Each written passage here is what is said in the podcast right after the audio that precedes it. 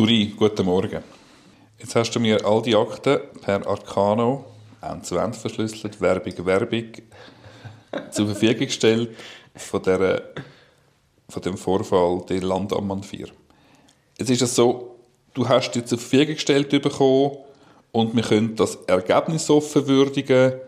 Verspiess Hecklin wird es nicht vorab können hören und ihre Freigabe können geben. Ist das richtig? Das ist richtig, ja. Gut, also wir sind völlig frei, wie wir darüber berichten. Genau.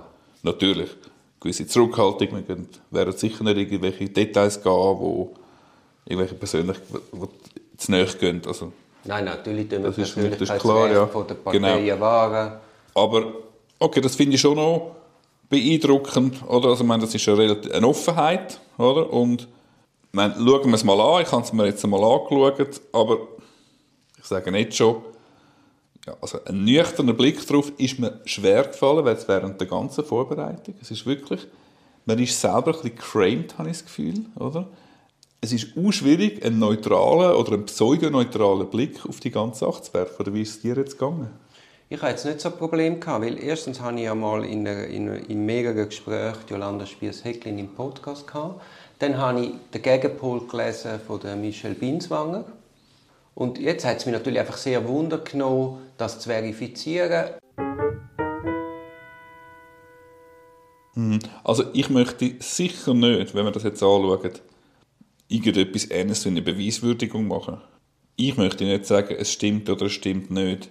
Die Seite hat recht und die hat nicht recht. Jetzt, ich schlage vor, wir fangen einfach Aber auch, dass du das schon mal gehört hast Ja, von ja. mir. he? Das würde ich nicht. Und wenn ich es mache, tust du mich warnen und schneidest es bitte raus. Also, wenn wir jetzt einmal das Inhaltsverzeichnis, das heißt Aktenverzeichnis, anschaut von dem Fall, dann fällt doch als erstes auf, dass die Staatsanwaltschaft sehr früh im Verfahren schon sehr viele Einvernahmen durchgeführt hat. Also du hast einen Vorfall um den 21. 22. Dezember und nachher hast du bereits erste Einvernahmen von, also dann hast du mal die erste, hast du als erstes die Einvernahme von der Geschädigten, dann hast du mal eine Einvernahme von der beschuldigten Person und nachher fängt es gerade 23. 24. an mit Zeugeneinvernahmen. Und ich, ich, ich jetzt aus, aus meiner Zürcher Optik finde das sehr beeindruckend. Finde ich auch. Das ist auch das, was mir eigentlich fast schon am meisten aufgefallen ist. Also es ist, glaube ich, von der Vorfall oder die Landammann 4 ist von Samstag auf Sonntag gewesen, richtig. Mhm. Am Sonntag ist Verspiess Hecklin offenbar das erste Mal ins Spital und am Montag dann das zweite Mal und am Montagmittag, am 22.12. am Mittag, ich glaube etwa um die 12 Uhr herum, genau, hat das Kantonsspital eine Meldung an die Kantonspolizei gemacht. Und das finde ich schon mal der erste, noch ein wichtiger Punkt. Es ist also nicht eine Anzeigerstatterin, die reflexartig am nächsten Tag auf den Polizeiposten gerannt ist und gesagt hat, was alles passiert ist, sondern das zeugt jetzt nicht gerade, das bin ich so schon in der Würdigung, das habe ich genau nicht machen, es zeugt jetzt nicht gerade von einem wahnsinnigen Belastungseifer von dieser betroffenen Person, sondern es ist das Kantonsspital, wo das gemeldet hat, Entschuldigung, um 12 Uhr und am 3, drei Stunden später, hat bereits eine Videoeinvernahme von der mutmaßlich geschädigten Person stattgefunden. Alles sehr schnell passiert. Ich kenne die Vorgänge im Spital nicht genau, weil das nicht richtig dokumentiert ist. Die setzen relativ spät ein, die Arztakten, die wir in der, Akt, in der Untersuchungsakte haben.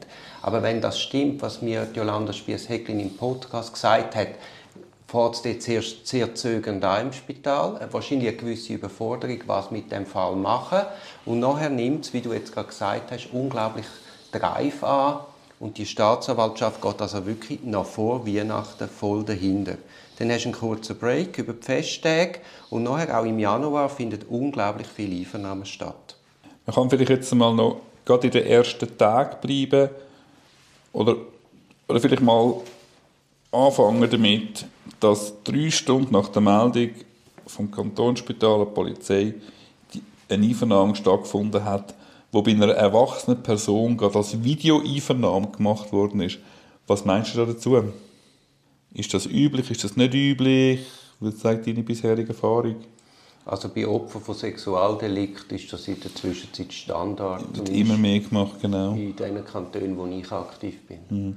Und wir haben ja das Video auch können schauen und ich finde jetzt die ganze Befragung ist einigermaßen korrekt, was ich gegangen von einer Kantonspolizistin. Spannend habe ich gefunden, dass im Nebenraum bereits die zuständige Staatsanwältin auch dabei war. Also sie war bei der Erstbefragung gerade vor Ort gewesen. Das sagt man, also man hat gerade das Dispositiv gefahren und das habe ich noch gut gefunden. Was mir jetzt, äh, jetzt schon ein bisschen im Detail, was man so halb gepasst hat, ist der erste Vorhalt von der Kantonspolizistin, die gesagt hat, das Spital hätte uns heute gemeldet, dass sie Opfer von einem Sexualdelikt geworden sind. Ich habe versucht, die Kantonsspitalmeldung zu finden.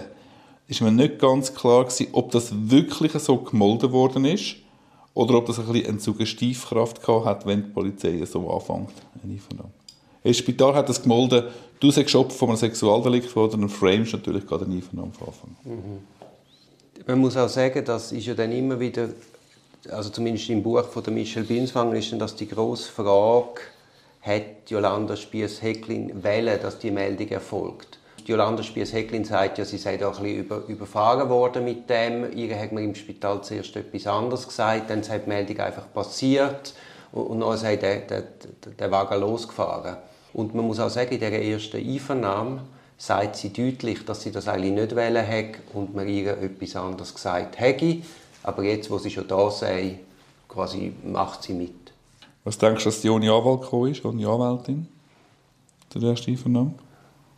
Ja, aber das ist natürlich auch wieder der Geschwindigkeit, die es auf einmal nimmt, geschuldet. Sie hat ja gar keine, eben du sagst ja, die Meldung geht um 12 Uhr, um 3 Uhr ist sie schon in der Einvernahme. Also, ja, dann ist klar, sie hat sich nicht beraten lassen im Vorfeld. Was würdest du, wenn sie dir jetzt oder ein mutmaßliches Opfer von sexuellen Übergriff dir anläutert, hey, ich muss in zwei Stunden an eine erste Vernahme, was soll ich machen? Würdest du eher mitgehen, würdest du nicht mitgehen? Ich kann es jetzt für mich selber nicht so beantworten. Ich denke, man kann eine, eine geschädigte Person sollte man eigentlich unbedingt einfach auch im freien Bericht reden lassen. Da kann man nicht kann man beschränkt Einfluss nehmen. Da kann man höchstens eine Überwachungsfunktion ist dort vielleicht mehr, dass es nicht, äh, dass man genug ernst genommen wird in der Erstbefragung und so, dass man äh, kann das im freien Bericht gut strukturiert überbringen, dass man nichts vergisst. Eben, aber, dass man nichts vergisst, dass nochmal jemand, oder? Ich meine, für die Person ist das ja schon eine rechte Stresssituation, auch ungewohnt. Denn durch, ich meine, sie macht zwar offene Fragen am Anfang, wird aber relativ schnell enger, was aber natürlich auch dem Umstand geschuldet ist, dass Jolanda Spies-Hecklin keine Erinnerungen mehr hat. Also von dem her ist natürlich schon einmal gut, wenn jemand mitdenkt und merkt, ah, da ist noch ein Detail, das man könnte fragen könnte. Oder da wäre noch etwas, wo sie weiß, wo jetzt halt nicht erfragt wird. Also es ist ja dann wie ein Backup. Mhm. Und mhm. gerade wenn eben dann nicht Video aufgezeichnet wird, ist es dann auch noch wichtig, dass jemand dabei ist, der bei der Protokollierung ein Augenmerk hat. Also ich habe schon Opferbefragungen gesehen, die ohne mich waren, wo etwa drei Stunden einvernommen worden ist und das Protokoll hat am Schluss vier Seiten gehabt. Also da erlebst du ein bisschen alles. Mhm. Ja, noch ganz kurz die Videoeinvernahme durch. Ich finde, es war einigermaßen strukturiert. Gewesen. Es ist auch äh, einigermaßen strukturiert erzählt worden. Es ist teilweise fast ein bisschen proaktiv, nach Erklärung suchend, proaktiv verteidigend. Ähm, man betont von sich aus im freien Bericht, dass man ganz wenig Alkohol getrunken hat. Er erzählt von sich, wie viel man mal auf die Toilette gegangen ist und das Getränk übrigens nicht immer in der Nähe von einer bestimmten Person war. Man kommt schon selber mit einem gewissen Bild an. Es hat eigentlich nur können, der Abend hat nur können, ich kann mir nur erklären, dass der Abend so und so gelaufen ist. Oder? Sonst kann ich mir nicht erklären, was passiert ist. Oder? Man, hat, äh, man ist selber, und also das ist überhaupt kein Vorwurf, aber man ist als betroffene Person ist man nicht ergebnisoffen, oder? Sondern es war nicht, nicht, Gregor, nicht wirklich mag, suchend. Gewesen, das, mag, das mag daran liegen, dass sie sich natürlich vorher, das schildert sie auch im Detail, wie sie mit verschiedenen Leuten geredet absolut, hat, unter absolut. anderem auch der beschuldigten Person. Und sie sagte dann auch, die Vermutung hat die Person geäussert. Aber sie sagt nie, es ist so gewesen, sondern im Gegenteil, sie sagt, ich weiß es nicht mehr ich weiß nicht, wie mit dieser Situation umgehen und ich hätte gerne Klarheit. Und darum bin ich auch ins Spital und nicht sofort zur Polizei. Also das sagt sie klar. Und sie sagt auch, ich will heute niemand falscher beschuldigen und ich kann gar nicht Vorwürfe erheben, weil ich ja nicht keine Erinnerungen mehr habe. Ich habe nur noch so, so Flash und ich möchte einfach wissen, was passiert ist. Also Duri, wir sind jetzt bereits so weit, dass du sagst, ähm, es war ein Blackout gewesen. Hm? Also du glaubst der Frau Spiess-Häcklin, dass es Blackout gehabt hat? Nein, ich habe auch das Gefühl, ich habe auch das Gefühl, sie hat eins gehabt, aber das ist bereits, wir sind bereits, wir gehen Nein, bereits von gewissen Voraussetzungen aus. Ich habe es falsch gesagt. Ja. Ich sage, sie schildert in der ersten Einvernahme, dass sie kein Erinnerungsvermögen hat. Entsprechend kann die Einvernahme auch nicht in tiefe Details gehen, was den Kernsachverhalt anbelangt. Gut. Das ist meine Botschaft. Okay. Und ich gebe dir aber schon recht, ich finde schon auch, Frau Spies-Heckelin bringt klar zum Ausdruck, das habe ich am Anfang auch gesagt, bringt klar zum Ausdruck, sie ist nicht getrieben von einem Belastungseifer. Hm? Es macht es bis zu einem gewissen Grad auch, du hast mir das im Vorfeld auch nochmal auf gewisse Stellen darauf hingewiesen, ähm, es macht mit ihr, es wird ein bestimmter Prozess in Gang gesetzt durch ähm, eine völlig nachvollziehbare Art versuchen zu erklären, was in dieser Nacht passiert ist. Für sie, oder? Mhm. Ähm, und insofern dünkt mich das äh, nachvollziehbar, wie das alles äh, seinen Lauf genommen hat. Ja, ja. Und auch nicht verhinderbar, von ja, keiner Seite. Weil ich Gefühl, nicht, Entschuldigung, ich habe nicht das Gefühl, jemand ist schuld, dass die Ereignisse sich so entwickelt haben, wie sie es entwickelt ja. Mich tut einfach wichtig, dass, man, dass ich jetzt gesehen habe, dass sie auf, auf die, wo man sie darauf anspricht, auf die Mitteilung vom Spital, dass sie klar sagt, aha, im Spital hat man mir das zuerst anders gesagt und jetzt hat es halt seinen Gang genommen, okay, sie tut es wie im Nachhinein genehmigen, die Meldung. Also das hast du schon in der ersten Einvernahme. Du hast schon in der ersten Einvernahme, dass sie sagt, ich weiß nicht, ob jemand schuld ist. Ich mag mich ja gar nicht erinnern. Wenn man aber jetzt positiv kann testen kann, dass mir Drogen ins Getränk da worden sind, ist, dann muss das Konsequenzen haben für die Täterschaft, wenn, wenn man dann herausfindet, wer es ist.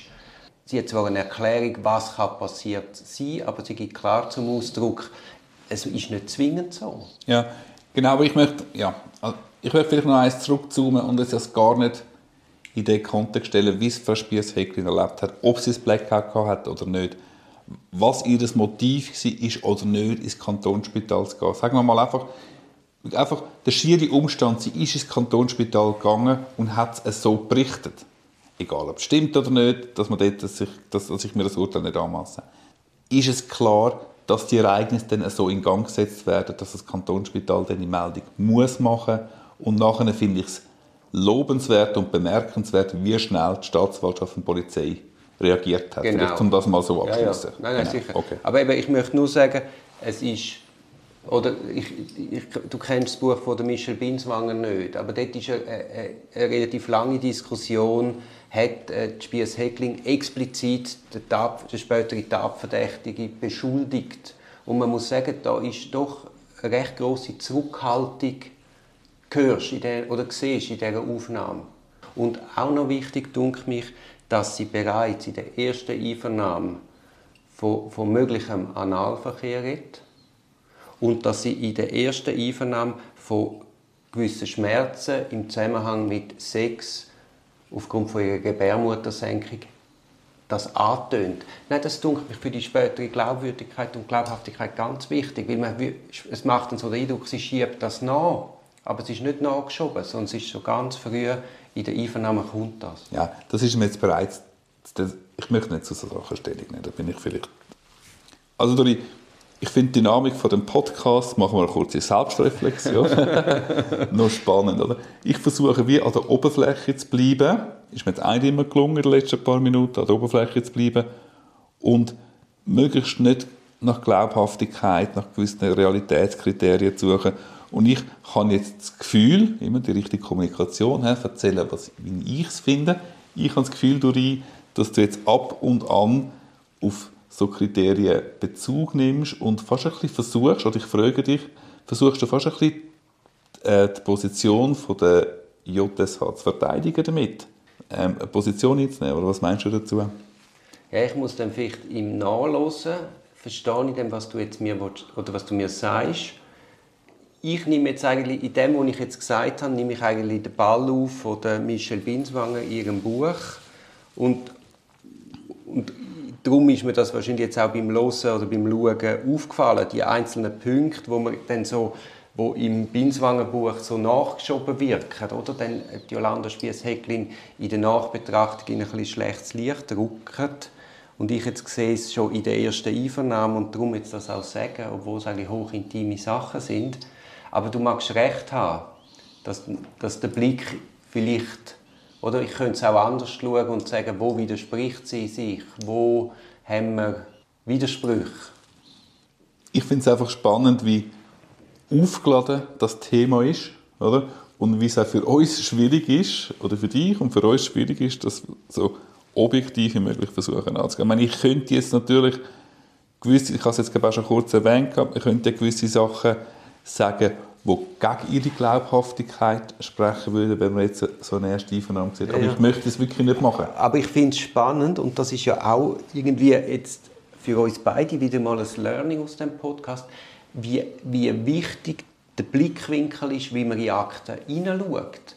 Und eben darum braucht es auch eine Verteidigung, die sich konsequent in die beschuldigte Person denkt, in die verdächtige Person. Und die Optik auch der Staatsanwalt, wenn er noch so ausgewogen will sein er kann es nicht sein. Und eben, also Vorbehalt, du bist natürlich sicher doppelt so gut eingelesen wie ich. Einfach, dass man, du hast vielleicht einfach auch mehr Details, die du kannst zusammenfügen kannst, was mir jetzt noch fehlt. Genau. Also, wenn wir mal die Video-Einvernahme verlassen. Wir verlassen sie und gehen doch mal weiter in die Akten. Das war ein Podcast aus der Reihe Auf dem Weg als Anwältin. Ich hoffe, der Podcast hat dir gefallen. Für mehr Podcasts schau doch auf meiner Homepage www.duribonin zusammengeschrieben.ch. Viel Spaß beim Entdecken von weiteren Podcasts.